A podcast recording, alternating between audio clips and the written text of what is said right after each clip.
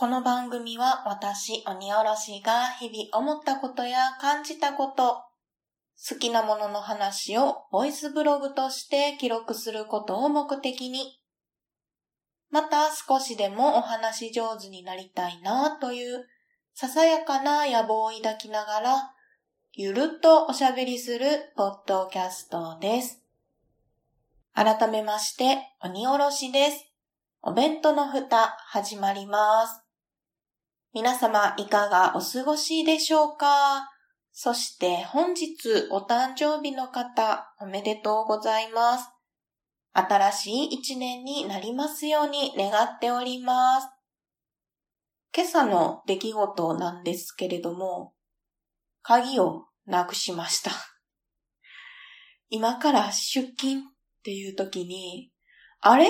鍵がないってなって、慌ててね、前日に使っていたカバンをひっくり返したりとか、普段から使っているカバンももちろんひっくり返したりとか、もしかしてさっき回し始めた洗濯機の中に入ってる昨日履いてたズボンのポケットに入ってるんじゃないかと思って、一時停止をしてね、そのズボンのポケットを漁ってみたりとかしたんですけど、全然出てこなくって、で、もうね、遅刻しそうな時間やったので、諦めて、出るかって決意をしたんですよ。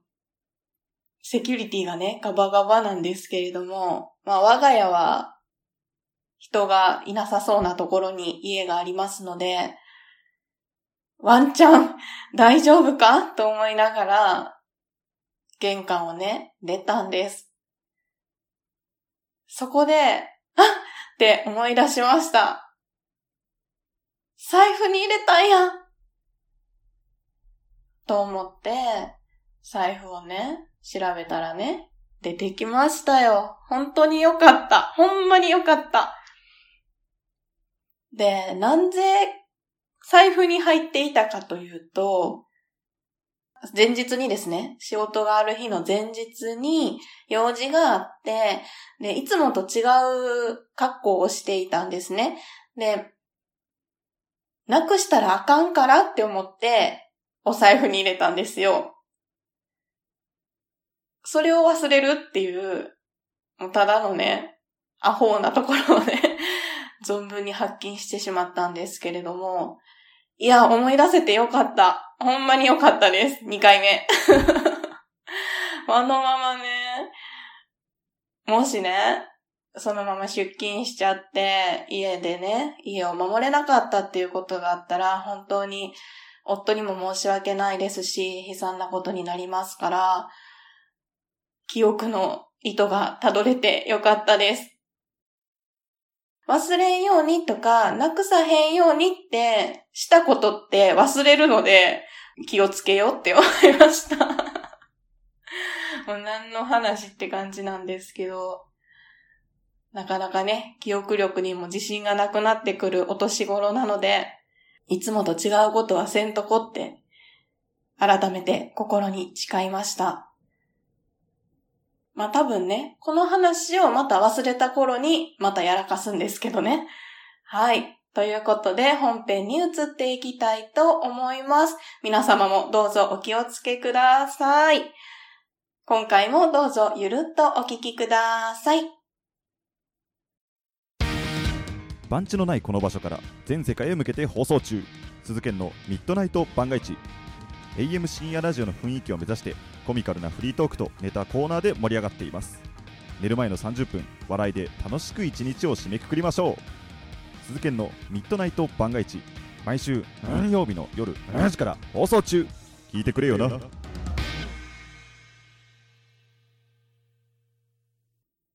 はい、それでは本編に移っていきたいと思います。今回のお話ししたいことはですね、美容室の多分あるあるを言いたい。ということでおしゃべりをしてみたいと思います。皆さん、美容室行かれますかね？うちの夫は10分カットのところに行ってますね。以前は私が夫の髪を切っていたんですけれども、今の家がですね、それをするスペースがないので、そちらにね、行くようになりました。で、私はといえば、人の髪というかね、夫の髪は切っていたんですけど、自分の髪を切るセルフカットができるほど器用ではないので、美容室に通っております。でもそれもですね、まあ、この状況であんまり4ヶ月に1回ぐらいかな、あんまり豆な方ではないです。なんですけれども、先日ですね、久しぶりにその美容室に行きまして、あ、これあるあるやなーって思ったことがいくつかあったので、お話をしてみたいと思います。あくまで鬼おろし調べというところをご了承いただけますと嬉しいです。では、早速行きましょう。美容室の多分あるある言いたい。その1。予約取るまではウキウキ。当日行くのが億劫になる。これどうですかね？私まさしくこういうタイプなんですよ。どんな髪型にしようかなとか、どんなカラーにしようかなとか、考えるのがね、すごく好きなんですよ。色入れたりとかね。そうそう、すごく好きなんですけど、それをいろいろ考えて、あ、この日やったらいけそうって思って、某サイトでですね、予約をして、予約が完了しましたで、あ、できた。楽しみやなってなるんですけれども、いざその日が来るとですね、うわ予約時間まであと何時間やん、みたいな感じで、急にね、行くのがね、億劫になるんです。うん、まあ、そこでね、ドタキャンをするっていうことは絶対ないんですけれども、なんとなく足取りが重くなってしまったり、なんとなくその美容室に入るのに、よっしゃ、今から行くぞっていう感じで気合を入れないと入るのがね、苦手なんですよ。あまり話すのが得意ではないっていうところもあるんでしょうけれども、そんなところがあります。皆さんはどうでしょうか？続きまして、美容室の多分あるある言いたい、その2。全然喋りません。私はその美容師さんと喋るのが苦手です。たまにですね、すごく話しかけてきてくれる美容師さんいらっしゃるんですけど、それに対して答えるんですけど、そこからむちゃくちゃ会話が弾むっていうことがあまりないんですよね。コミュニケーション力が足りないんですよただ、私自身は沈黙であることが苦ではないので、なんとなくその会話が終わってしまって沈黙になってしまった時に、逆にね、美容師さんに気まずい思いをさせてないかしらっていうことを思ってしまったりもします。でですね、今、担当してもらっているというか、たまたま続けてね、その美容師さんに当たったっていう方がいらっしゃるんですけど、その方がすごくいいなと思っていて、どんなことがいいかっていうと、喋らない私に対しては喋らないでいてくれるんですよ。なんですけれども、他のお客さんの担当をされている時は、例えばそのお客さんがめちゃめちゃ喋るタイプのお客さんだったら、それに対してね、ポンポンポンポン話題がね、出てきてものすごく盛り上がっていて、お客さんもね、すごく楽しそうにされているんですよね。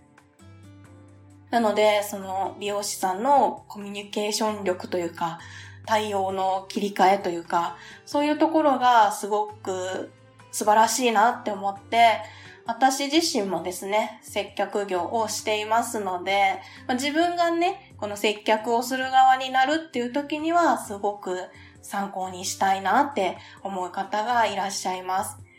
美容師さんってその髪をね、切る技術だけではなくて、そういった方面での技術も必要なんだよなっていうことをね、その方を見ていて、うん、すごい方だなと思っておりました。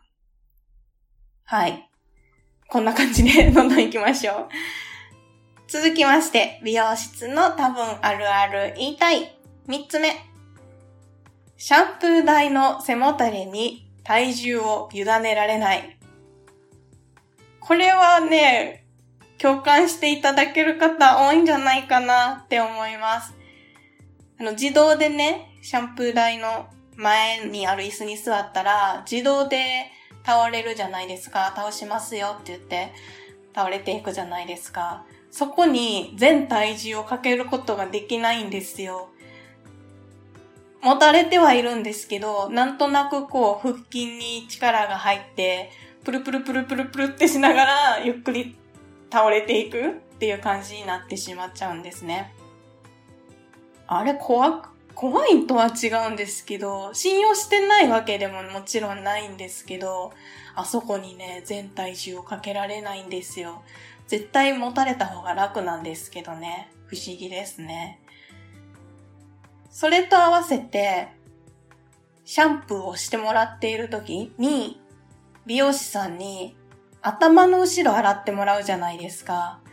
あの時に美容師さんの手に頭を委ねられないんですよ。首でクッと支えてしまうっていうところがありますね。それもまた別に信用していないわけではなくって、なんとなく委ねきれない私がいます。ただこれに関しては美容師さん側の意見としては全部任せてもらった方が楽っていうねことも聞いたことがありますね。変にこちら側が力を入れてしまっていると美容師さんがやりづらいっていうところがあるらしいです。ごめんなさい。っていうところですかね。続きましての美容室の多分あるある言いたい。その4。カットしてもらっている時のハサミの手さばきとか、カラー剤をつける時の手つきとかをついつい見入ってしまう。どうですか？共感していただけますか？あの、シャシャシャシャシャシャって、ものすごくよく切れるハサミで流れるようにカットをね、してもらうっていうのが見ていて心地よいし、なんでしょうね。カラーをしてもらうときも、自分ではなかなか手が届かないところとかをどうやってつけてはるのかなとか、そういうところもついつい見入ってしまいますね。もちろんね、練習をたくさんたくさんされてきた上でのその技術をね、間近で見られるっていうのが、なかなか私としてはエンターテインメント感があってですね、楽しく見ております。そういうのに見入ってしまうから黙ってしまうっていうのもあるんですよ。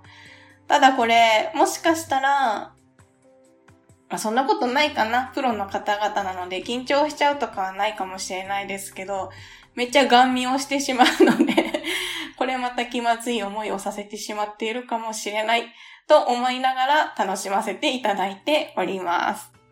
はい。あと2つほどですかね。どんどん行きましょう。美容室の多分あるある言いたい。その後。お尻とか背中に汗をかいちゃう。というのがあります。施術にですね、時間がかかってくると、その長い時間、椅子に座っていると、夏場は特に辛いですね。あの、なんていうの？袖通して、魔法陣ぐるぐるのギップルくんみたいになるやつあるじゃないですか。伝わるかな？これ。首周りにね、袖通して、あ首周りっていうか、椅子にかけてね、羽織みたいなやつをつけるじゃないですか。あれで、自分の体から発せられる熱によって、椅子とその羽織ってるものとの空間がめっちゃ蒸し暑くなるんですよ。そしたら私自身がですね、汗っかきなことも相まって、めちゃくちゃ暑くなるんですよね。そしたらね、汗かいちゃいますね。冬場でも暖房が効いてると、ああ、これちょっとじわじわ来てるなっていうのがあります。これだけは美容室で辛いところかもしれない。他はあんまり気にならないけど、そこは、なんか椅子濡らしちゃったりしてたらごめんなさいっていうところがあるので、これは辛いところですね。はい、ラスト行きましょう。美容室の多分あるある言いたい。その6。次の日、同じスタイリングを再現できない。ヒュー、パチパチパチパチパチ。これはもう大共感の嵐なのではないでしょうか。やっぱりね、美容室では、美容師さんにやってもらってるので、自分の手が届かないところとかも、例えばブローをしてもらったりとか、ワックスをつけてもらったりとか、してるじゃないですか。それをね、次の日再現できないんですよ。で持ってるものもね、違うだろうし、そのスタイリング剤とか、ドライヤーの当て方の角度とかもきっと違うんだろうし、そういうので次の日に同じスタイリングにできないっていうのがあります。なので、その、なのでというか、その美容室にね、行った日はむっちゃウッキウキでね、帰れるんですけど、次の日、なんか違うっていう感じに、ね、なっちゃう時もあります。いろいろね、でもアドバイスをしてくださる美容師さんもいるので、頑張ってね、それを活用してね、いけたらいいなと思います。はい。というところでですね、最終的に6つほどになりますでしょうか。美容室の多分あるあるというところでお話をしてみましたが、共感していただけたものはありましたでしょうかわかるーって思ったやつがありましたら教えていただけますと嬉しいです。では最後に告知をして終わりたいと思います。現在お弁当の蓋では100箱目企画に向けてお便りを募集中でございます。お便りテーマは一つ目、鬼おろしに言ってほしいセリフや言葉ですね。何でも OK です。なんと、うちの夫からも一つリクエストをもらいました。夫はね、このお弁当の蓋聞いてないんですけど、これ言ってみてって言われたので100箱目企画の時にご紹介したいと思います。はい、そして二つ目。これまでのお弁当の蓋の配信で印象に残っている箱を教えてください。この話が良かったなとか、この話が面白かったなとか、役に立ったなとか 何でもいいので、印象に残っている箱教えてください。えそして三つ目ですね。やっぱこう迎えられたというところで、おめでとうメッセージなんかいただけたら嬉しいです。お気軽にお送りいただけますと嬉しいですね。お待ちしております。お名前だけで送れるお便りフォームがございますので、こちら概要欄にリンクを貼っております。また、ツイッターのお弁当の蓋アカウントの固定ツイートにも記載しておりますので、ぜひぜひそちらからお気軽にお送りくださいませ。また、Gmail もしくは Twitter の DM でもお待ちしております。いずれか送りやすい方法でお送りいただけますと幸いです。お弁当の蓋では皆様からのお便りをお待ちしております。ご意見、ご感想、ご質問、ツッコミ、アドバイスなどなど何でもお気軽にお送りください。メールアドレスはお弁当のふた、アットマーク、gmail.com。お弁当のふたは小文字で、o-b-e-n-t-o-n-o-f-u-t-a です。ツイッターも開設しております。ツイッターアカウントは、アットマーク、おべふた361。おべふたは OBEFUTA361 は数字です。検索してみてください。ハッシュタグはおべふた。おべはひらがな、ふたはカタカナです。それでは今回も最後までお聴きいただきましてありがとうございました。